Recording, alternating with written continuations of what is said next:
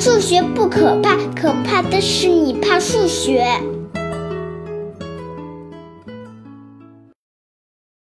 大家好，我是大老李。今天的节目是过去节目的补充。之前我有一集关于三体问题的节目，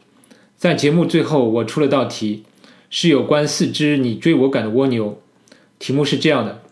在一个正方形的四个顶点上各有一只蜗牛，每只蜗牛都按逆时针方向看着另一只蜗牛。然后某一时刻，一声令下，所有蜗牛开始以相同的速度、匀速率朝自己看到的那只蜗牛爬去，并且爬的过程中能随时调整方向，始终保持朝目标爬行。那你可以想见，它们最终会在正方形的中央撞在一起。现在已知正方形的边长和蜗牛的爬行速度，请问你最终它们花了多久会撞在一起？撞在一起时又爬了多远？我当初出这道题，主要是感觉它跟三体问题有点像，而且有一个很简单的解法。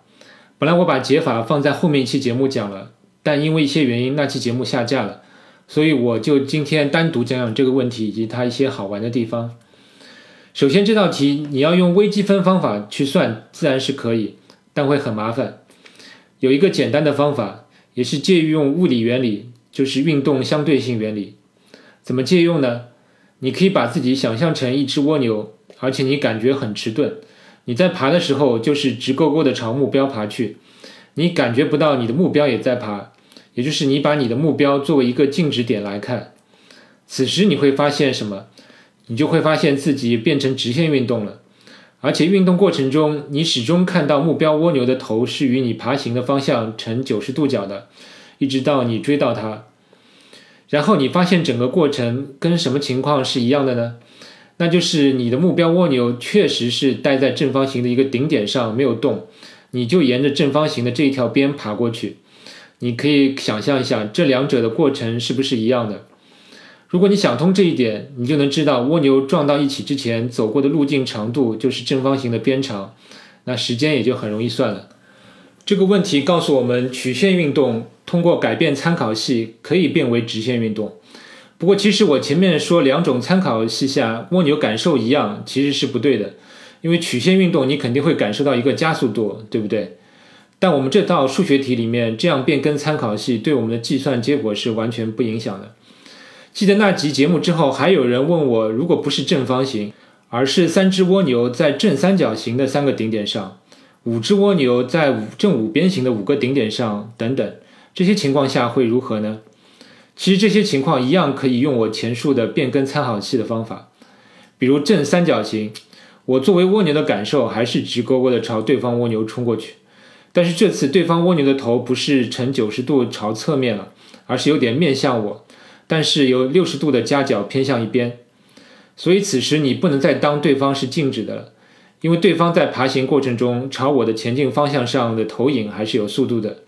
这个速度就是爬行速度 v 乘以 cosine 六十度，也就是二分之 v，而且是朝向我的。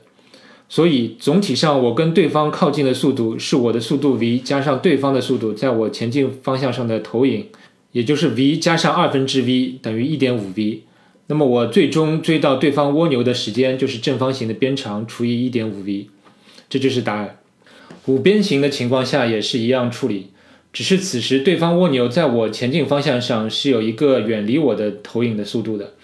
所以此时我靠近对方蜗牛的速度就要小于 v。总之，无论是正几边形，都可以以此类推。不过你可能还是要问，这种蜗牛追逐时所走的路径到底是啥呢？这就不能靠前面那种变更参考系的方法来解决了。当然，结论也早有数学家研究过，就是所谓对数螺线。今天的节目就趁机跟大家多聊几句这种螺线。对数螺线最早是笛卡尔发现的，但是研究最深入的是雅各布·伯努利，就是我们节目中经常提到的伯努利家族中的大哥。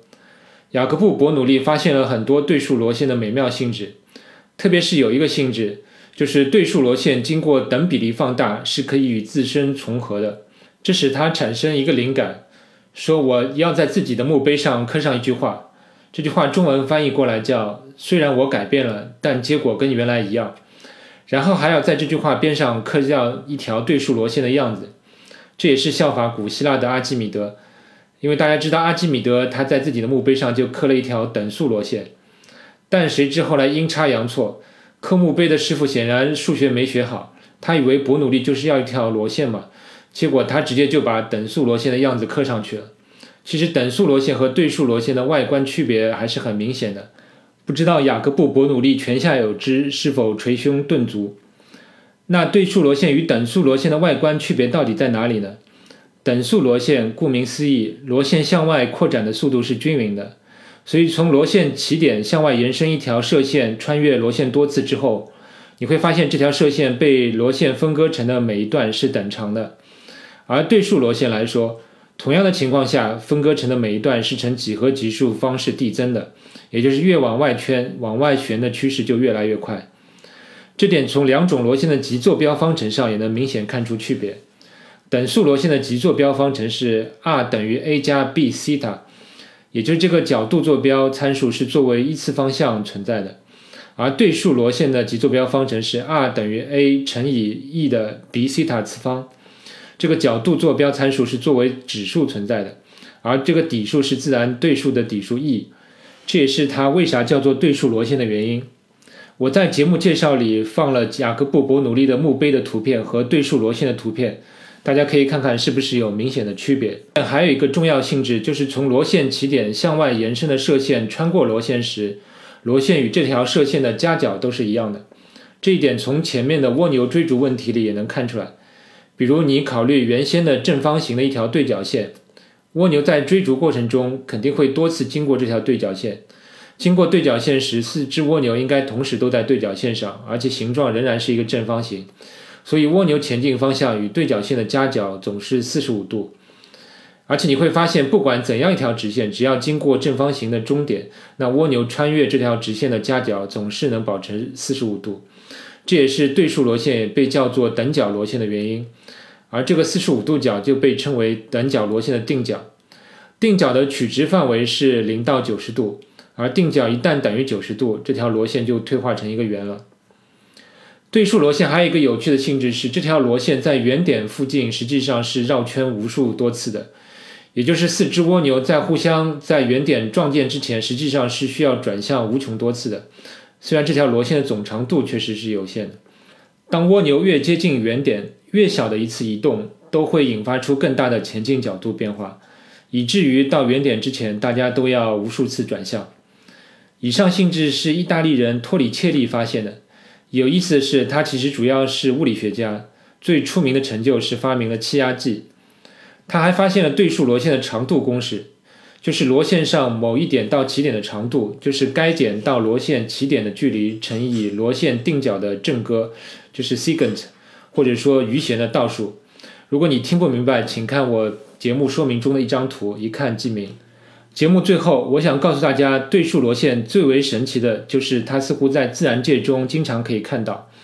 小到比如就是蜗牛背上的壳，还有鹦鹉螺壳上的花纹；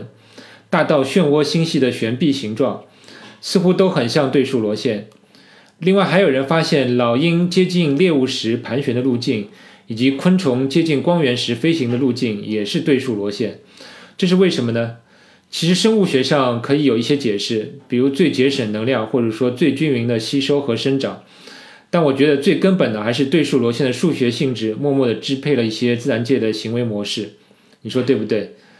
好了，今天对数螺线就讲到这里。如果你在生活中发现有对数螺线形状的东西，不妨留意一下，也可以告诉我，也许是个很有意思的发现。下期再见。